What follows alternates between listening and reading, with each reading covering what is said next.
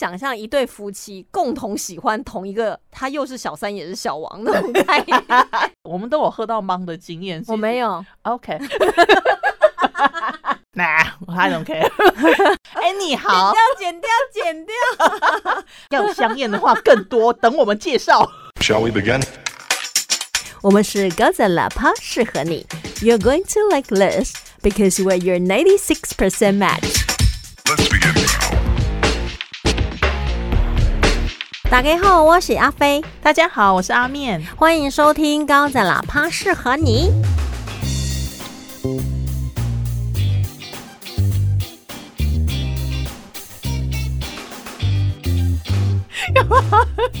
突然太装可爱了，对不对？不想再被人家说情色。我自己都有一点受不了我自己，我就会害羞的不知道该说什么好。这时候贝里来，不行，贝里现在也太常出马了，我怕他会比我们还红。哦，嗯我我还以为他开始耍大牌了。我跟你讲，假日给我加班费，想让我开口叫，No way，老娘就金嗓，他是老子。老子对不起。哎、不过我们今天要来继续聊《致命女人》的第三对，也就是现代版二零一九。我一直提不起劲儿，你知道吗？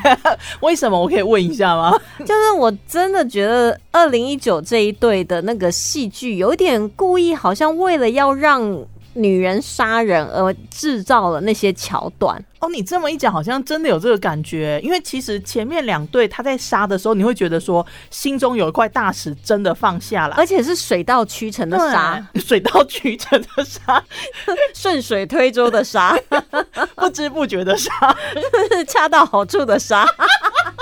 这个赢了，这个赢了。但是我觉得二零一九可能我就每次都会跳出来。嗯那其实他探讨的有点像是更广泛的一个婚姻价值，到底是不是要继续存在，或者是婚姻的类型走到现在。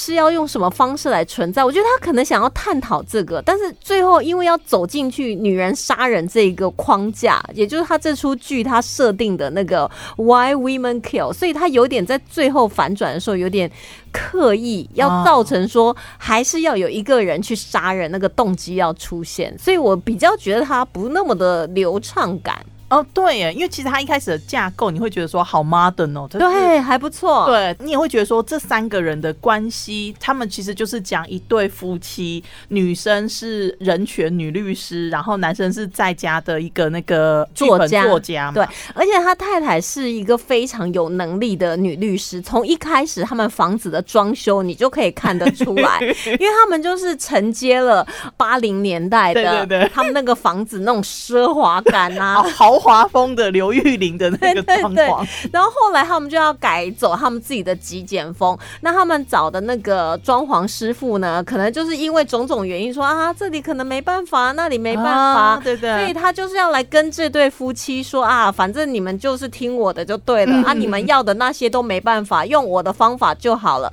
但通常我们如果是这样，因为非我专业，我们可能会觉得说，哦，对吼，那不然就照那个师傅说的这样走啊对对对就好了。可这个女主完全不是这么一回事。哦，对她完全就是不让人家剥削她哦，而且好像她是不是把他 fire 掉了？我记得没有，他的意思就是说，我们都已经有签过合约了，啊那你就给我照合约走，你嗯不要再给我用这一招来威胁我，然后我的 b 比你的 b 还要大的。之前有一个笑话，嗯就是男生只有一颗心，千万不要伤害他，不要玩弄他们那一颗心。嗯，但是男生有两个蛋蛋，所以你就玩弄蛋蛋吧。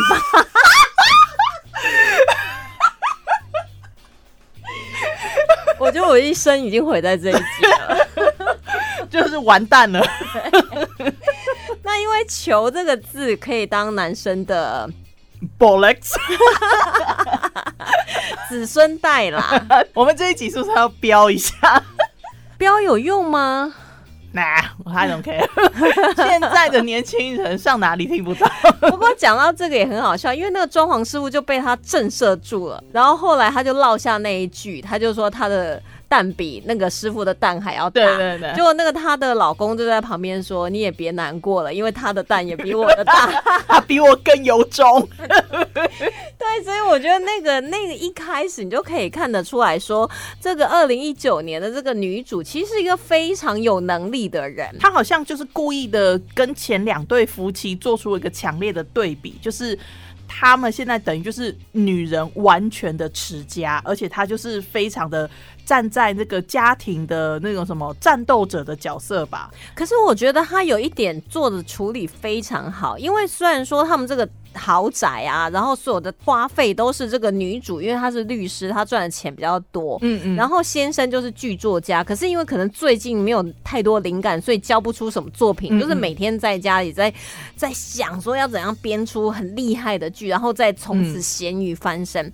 但是我觉得它很好的一个概念就是说，它并没有因为女主赚钱养家，而她先生就必须要做很多事情，也没有。哦，对对，哎、我很喜欢这一点，因为有时候。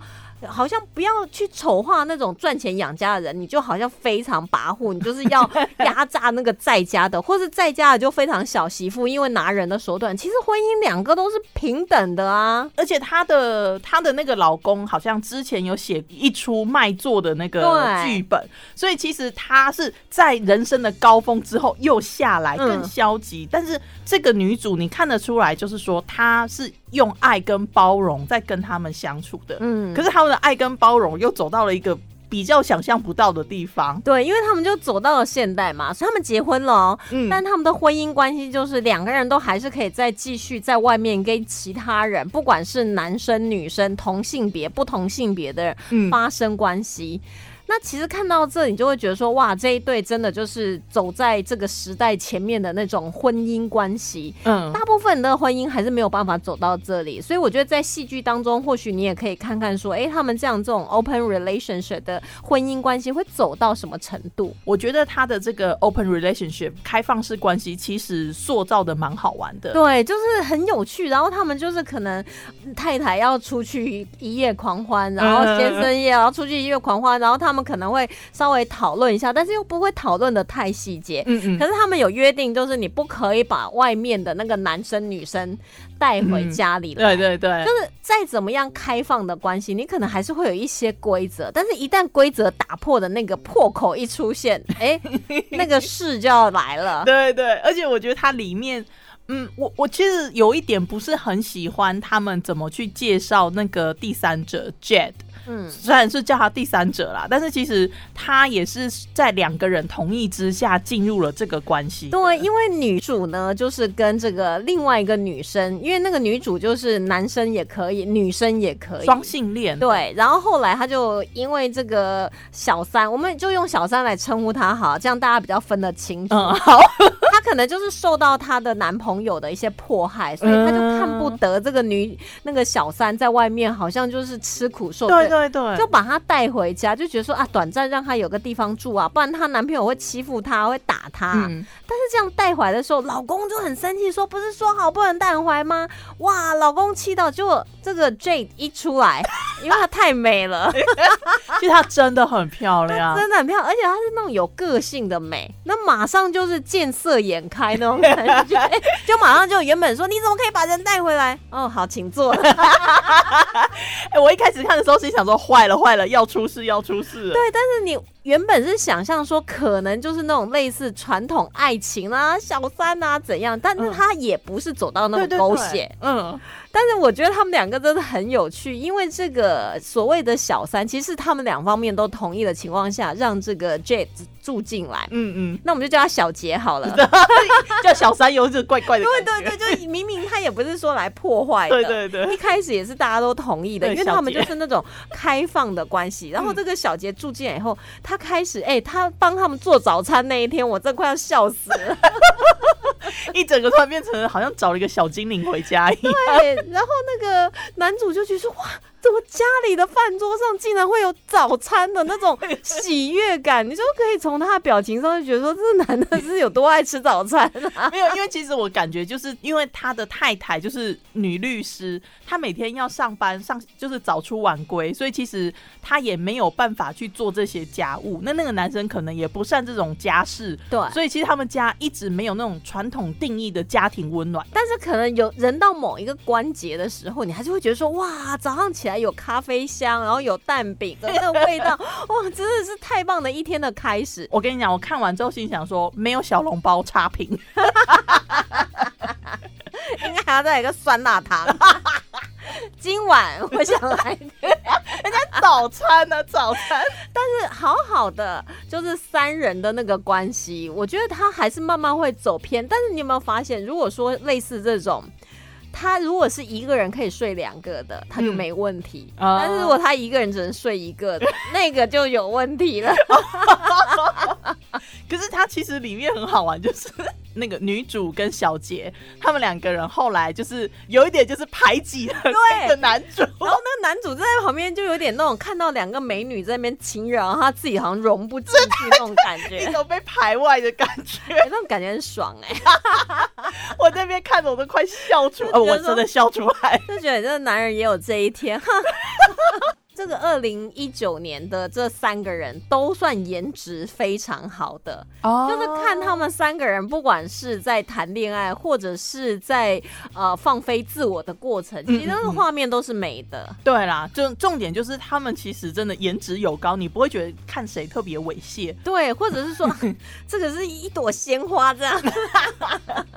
不不过他们这样的和谐的关系，终究还是要走到就是为什么女人要杀人，因为这也是《致命女人》她的一个节目的宗旨嘛。嗯所以她当然就是慢慢就在一次这个女主呢回故乡嘛，嗯嗯结果后来就是他们其实是有一些约定，说不能两个人私底下，可是我感觉他们好像一开始也没有明文规定。就是大家有默契。对对对，就是你没有讲白了，然后到最后就是有一点那种欲盖弥彰啊，或者是暗扛不不 force forward。你有没有发现，如果当这种关系突然，比如说他们两个就是小杰跟男主，然后就趁着女主回故乡的过程当中，他们就私底下两个人玩在一起了，然后又很有默契的没有告诉女主，这个时候婚姻的裂痕就真正出现。对，我觉得重点就是他们的这个平衡。其实他在这里面呢、你彻底的就表现出来说，一个开放关系、多元的这个家庭组成，因为他参与的人更多，嗯你有更复杂、更微妙的事情要处理，没有所以就想象中的简单。对，就我跟你讲啦，像之前有一部戏在讲小三的，然后在讲女生三十岁左右面临到的一些问题。哦，那那本身来讲的话，其实讨论到很多很多那种婚姻当中外遇的一些相关的问题。就一开始外遇前面都是非常好的，非常刺激，然后肉体的那种新鲜感，就是什么都是好的。可是等到进入现实面，开始呃嗯搞不定的时候，你就会发现有些情人变成恐怖情人。啊，对对，哎、恐怖情人的英文其实也很有趣 叫什么，Bunny Boiler，煮兔子的人。？Bunny Boiler？对，为什么？之前有一部电影叫做《致命女人香》还是《致命吸引力》，然后他就是 Michael Douglas 然后演的。他本身来讲的话，就有一个小三嘛，然后后来他就还想要回归家庭。就很多男人他其实都最后还是会想要跟他的太太跟孩子在一起。有一个稳定安定的对但是这个外遇的对象可饶不了你，所以他就把他女儿养的兔子给煮了，放在他们家的厨房。所以他们一回家打开那个锅子，就是他们家的那只兔子。Why？所以从那出剧之后，恐怖情人就变成 Bunny Boiler，嗯 哎、很恐怖哎、光子的名字就好吓人。我刚刚想说 boiler 这个姓也太奇怪了吧，我还以为说是那个什么邦奴，或者是邦尼大道之类的。我我我一直在想说，我之我印象中的 true crime 的那些名字，你知道吗？嗯然后我想说 Bunny boiler，Oh my god！你们一讲之后更毛骨悚然。对，所以男人在外遇之前，你要自己要想清楚，他现在的一些清纯美好，或者女人在外遇之前也自己要想清楚，嗯，因为当那个前面的刺激感过后，回到就是我想要多要你一点什么的时候，那个时候可能嗯，Bunny Boiler，对啊，因为有些人他可能觉得说，我已经跟我的家庭离开了，我就是想要跟你在一起。可是这女生就 小王或者是小三，她可能会觉得说，我一开始跟你在一起，就是因为知道说我们不用在一起，在一起。嗯嗯，对，所以其实每个人要的东西都不一样的情况之下，千万不要以爱之名，然后去做些蠢事。对，说真的，真的是这样。所以呢，就是管好自己的下半身，对男生女生来讲都还蛮重要的。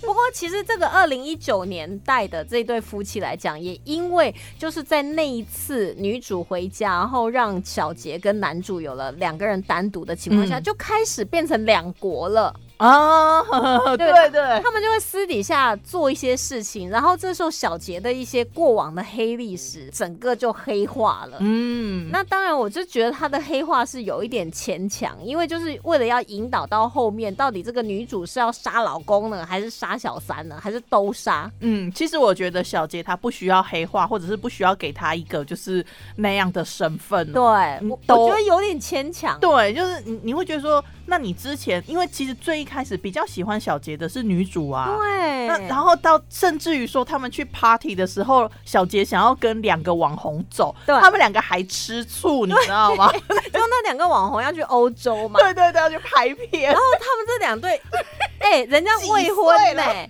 人家未婚要想说啊，那你们就好好过你们的婚姻生活，呃反正我就跟着这两个年轻人就走了。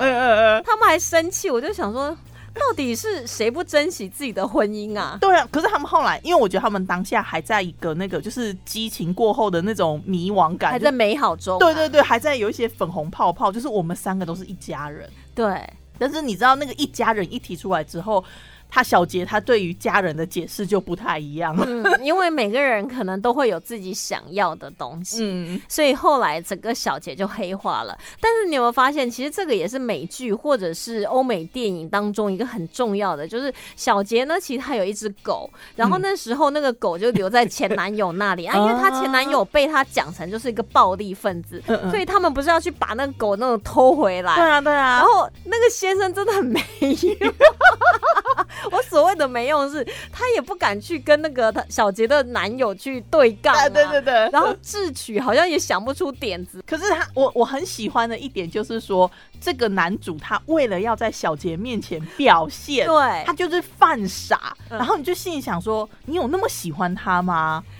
因为一开始真的是这个女主喜欢小杰，嗯，然后后来男主也迷上了啦。对，所以你就可以想象一对夫妻共同喜欢同一个，他又是小三也是小王 那种概念。其实我跟你讲，他们找小找这个演员来演小杰，真的是找对了，对因为他魅力真的很好。我觉得他就是那种男生女生都会喜欢的人。嗯嗯嗯，他所以也可以理解，非常有说服力。只是他后来整个黑化的过程，然后他那只狗也嗯扮演一个很重要的一个角色，啊，对不对？嗯，但是你知道吗？动物在美剧或者是欧美电影当中，动物跟小孩通常都不会出事情。你是说像 Bunny Boy 了？那 个 Sorry, I have to mention this。那个 Bunny 他不是里面的主角，虽然我也看了那个影集，你知道我那时候知道这个单子，我特别去找这个片段来看。他那个锅盖打开那一刻，哦，我真的觉得，哦，怎么能？所以我跟你讲，以前的电影吼，其实那个尺度更大。哎、你知道讲到这个，以前在有一个年代当中，东欧那个地方他们会流行拍虐杀剧，哦，好像有几个镜片都是在那边拍的，而且他们是真实虐杀剧把它拍下来，真实虐吗？然后 Oh God 真的杀，所以他们那个那那其实是自己侧录自己的犯罪过程吧？他们是有系统的，然后骗女主角来。然后女主角是真的觉得她是来拍戏，可是她在拍的过程当中就会被男主角杀掉，太就真的杀死。那是那是好像东欧那边有一段时间会流出类似这种有点像是镜片，嗯我还以为 Bunny Boy 了已经很可怕，没想到你还给我上了这一堂课。哎呦喂啊！哎、Anyhow, 要剪掉，剪掉。let's go back to twenty nineteen 哎、所以讲到哪里啊？哦，我们哦讲，那个狗。对。那我要讲一个，就是他们在编剧上面有用的一个编剧的方法，嗯叫 Save the Cat Moment，就是他们那个英雄人物啊，嗯嗯嗯。他们可能都表现的很坚强，或者很冷血，或者这个人感觉有一点点反面，但其实他内心是很正直。嗯嗯，然后当电影要进入高潮的时候，就是当他要去救小孩或是救动物的那个瞬间，他不畏多大的困难，就是要把那个猫咪救出来，然后显现出他有那种人性，他有柔软的那一面，让他整个英雄人物就是更圆满，就是 save the cat moment。我在想，有可能是因为超人的漫画，超人救救猫的梗，总是会有。对，因为我有一次看他们那种就是编剧的那种工具书，他们就是觉得说就要把这种桥段放进去。嗯，就会让这个英雄人物就更有那种人性化。对，你要觉得说，即便是小人物，他只要有这个 movement，你就会觉得说他的内心是强大的。我觉得其实观众喜欢看的是一个人的内心有多强大。就是如果巨石强森他的角色是让你温柔细腻，你就会觉得有反差感。对，可是就你想象巨石强森，然后就冲进去，然后再走出那个灰烬当中，手上抱的一只 小猫，adorable, that's adorable。对啊，他们应该要有哎、应该要有，对对就是那种反差。对对对，所以馆长应该下次要抱个猫来直播，就会有那种反差萌了。对啊，反差萌。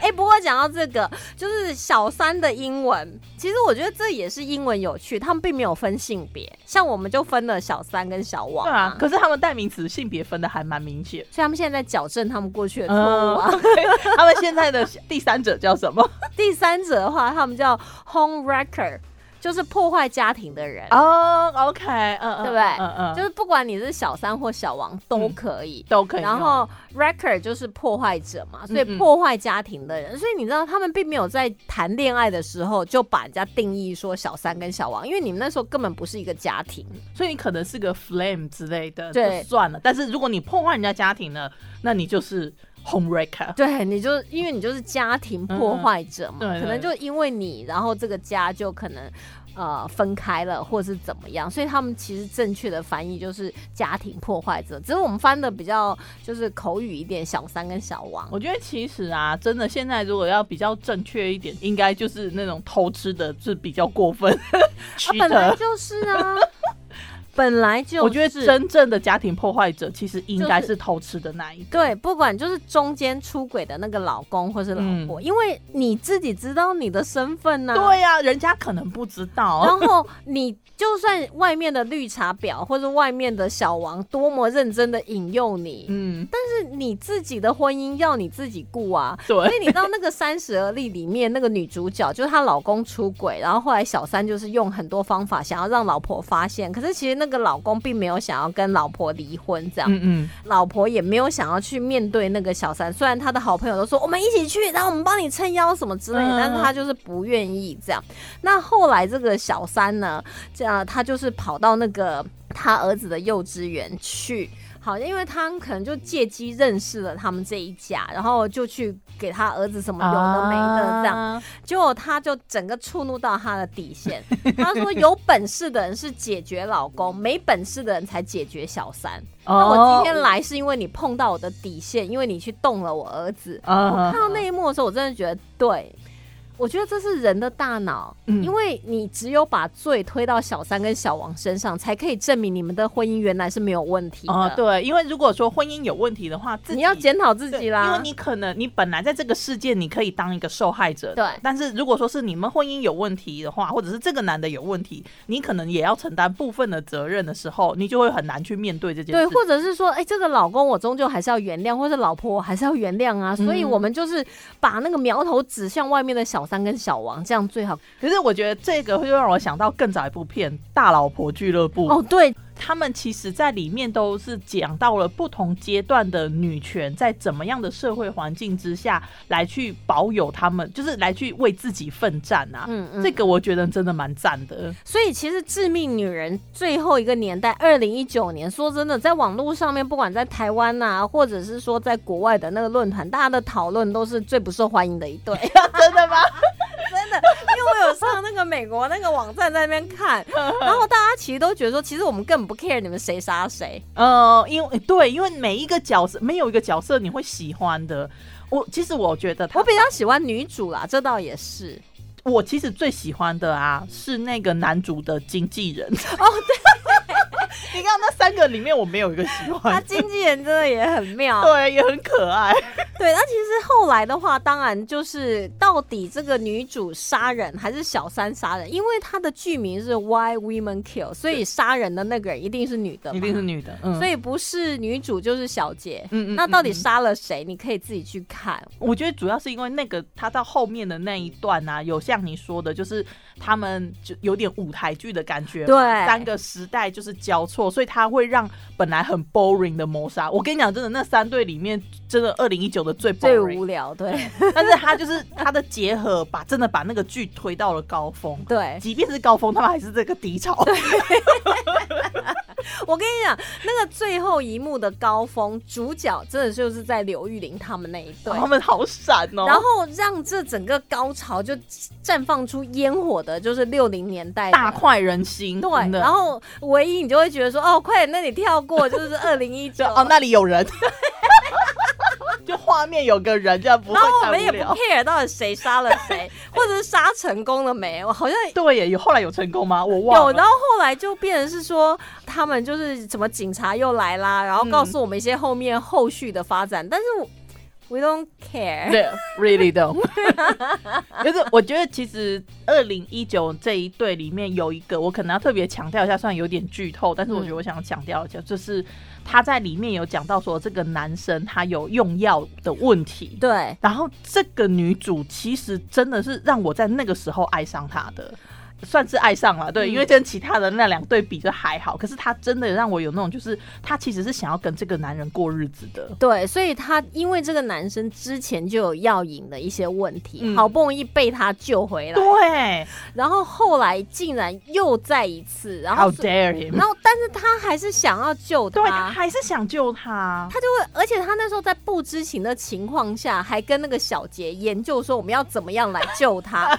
殊不知，整个始作俑者就是那个小杰。对那一幕我真的觉得说，哦，你怎么聪明这么久看不出来？可是你在剧中你真的看不出来啊。其实我觉得他应该很难呐、就是药物成瘾这件事情本身就是一个很严重而且很复杂的事情。而且你有没有发现，在那个时候开始，男主角真的就落入了一般，就是可能就是有那种外遇男、劈腿男的那种窠臼当中就是他们可能啊，他现在跟小杰才是一国的，嗯然后太太要。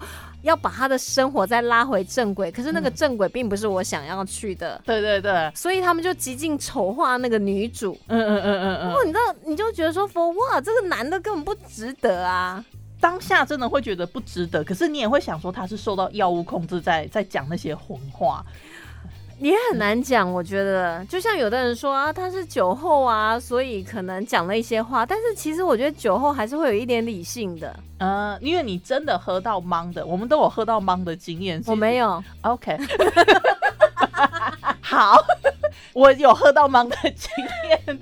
你真的，你我觉得你会，像我朋友他是跟我讲说，我一直在问他说，你你要不要回家？你要不要回家？就是我会一直 repeat。那但是我不会讲些混话，就是嗯你没有办法去组织太复杂的语言。我如果喝到比较没有理性的情况下，我会一直唱歌。据说啦，我朋友说，你就一直唱歌，你就一直唱，然后我们怎么讲，你就是一直唱歌，我就进入一个歌仔戏的世界。就是你，我朋友讲什么，我就开始唱给他听。我心跳，贝贝贝起对。我我朋友说你真的很可爱，因为我们问你什么，你都能回答，但是你都是用唱歌。不然就悲惨世界，明明就两句，就硬要用唱。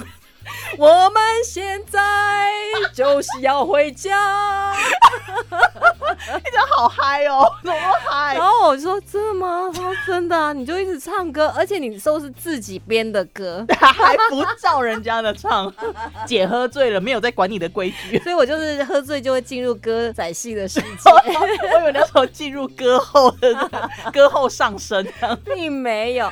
我觉得这个《致命女人》，你看那个剧有多重要。嗯，二零一九年的这个剧就是不够精彩，我自己都觉得这一集没有前两集精彩。你看我们中途开车去多少地方？哎呦，所以如果你想要看《致命女人》的话，你也逃不掉二零一九，因为它是非线性的剪辑。但是我们就是帮助你，你可以快速的跳过就。对，所以你所以趁二零一九，但是他们三个人真的是还蛮颜值颇高，所以如果光从这方面的话，还是有它的可看性。嗯，如果你对于开放关系或者是多元家庭这种社会结构，你有兴趣想要看说到底是怎么简化或者是怎么复杂化人际关系的话，我觉得也是可以看一下。哎、可是我真的觉得它并不是一个很好的案例，因为它最后还是走到那种传统婚姻会面临到的很多问题。就是其实你以为你的选择很多，或者是你以为你很开放，但是你逃不过的就是人性。如果真的要走到开放式婚姻，我们又要从小就变成开放式婚姻的教育，但这又会面面临到一些道德上面的一个问题。对啊，但是我觉得其实就是教育的一层一层吧，因为如果你的父母本身就是开放式关系的话，哎，讲到这个，我突然想到我一个朋友，他是比利时人，然后他的父母呢就是没有结婚，嗯嗯，但是他们就是生了他跟他弟弟，然嗯后父母就是坚决不结婚，所以他也会觉得说结婚其实没什么重要，然后他也没有想要结婚。嗯嗯嗯，我就问他说：“那你为什么？你有没有问过你的父母为什么不结婚？”他说：“有啊，以前都会问啊。”嗯嗯，但是他父母跟他讲说，我们结不结婚，并不会影响我们是你爸爸妈妈这件事情。嗯哼哼哼，所以他就觉得说，对啊，反正我也是有爸爸跟有妈妈，只是他们没有结婚，可他们都一直住在一起。他说他们没有结婚的情况下，他也没有看过任何一对爸爸妈妈有像他爸爸妈妈那么恩爱。可是我觉得这个东西的话，因为这个是家庭自己内部的关系，那你国家的法律可能对于这种长期同居或者是有有那个什么呃养护关系的这种。呃，这种社会结构是有认可的话，那你可以这么做啊。但是如果说是你的国家法律没有给你这样保障的话，当然是有一个手续来做保障是比较好的。所以我觉得其实是看国家法律它支持这个社会这个结构到什么样的程度。嗯嗯嗯但是我觉得你也不要抱着说啊，是不是我看二零一九这一对就可以看到很多香艳的。有了，他们在泳池那一段是还蛮好看的。还 要香艳的话更多，等我们介绍。好，我们今天就讲到这里，See you next time，拜拜，拜拜。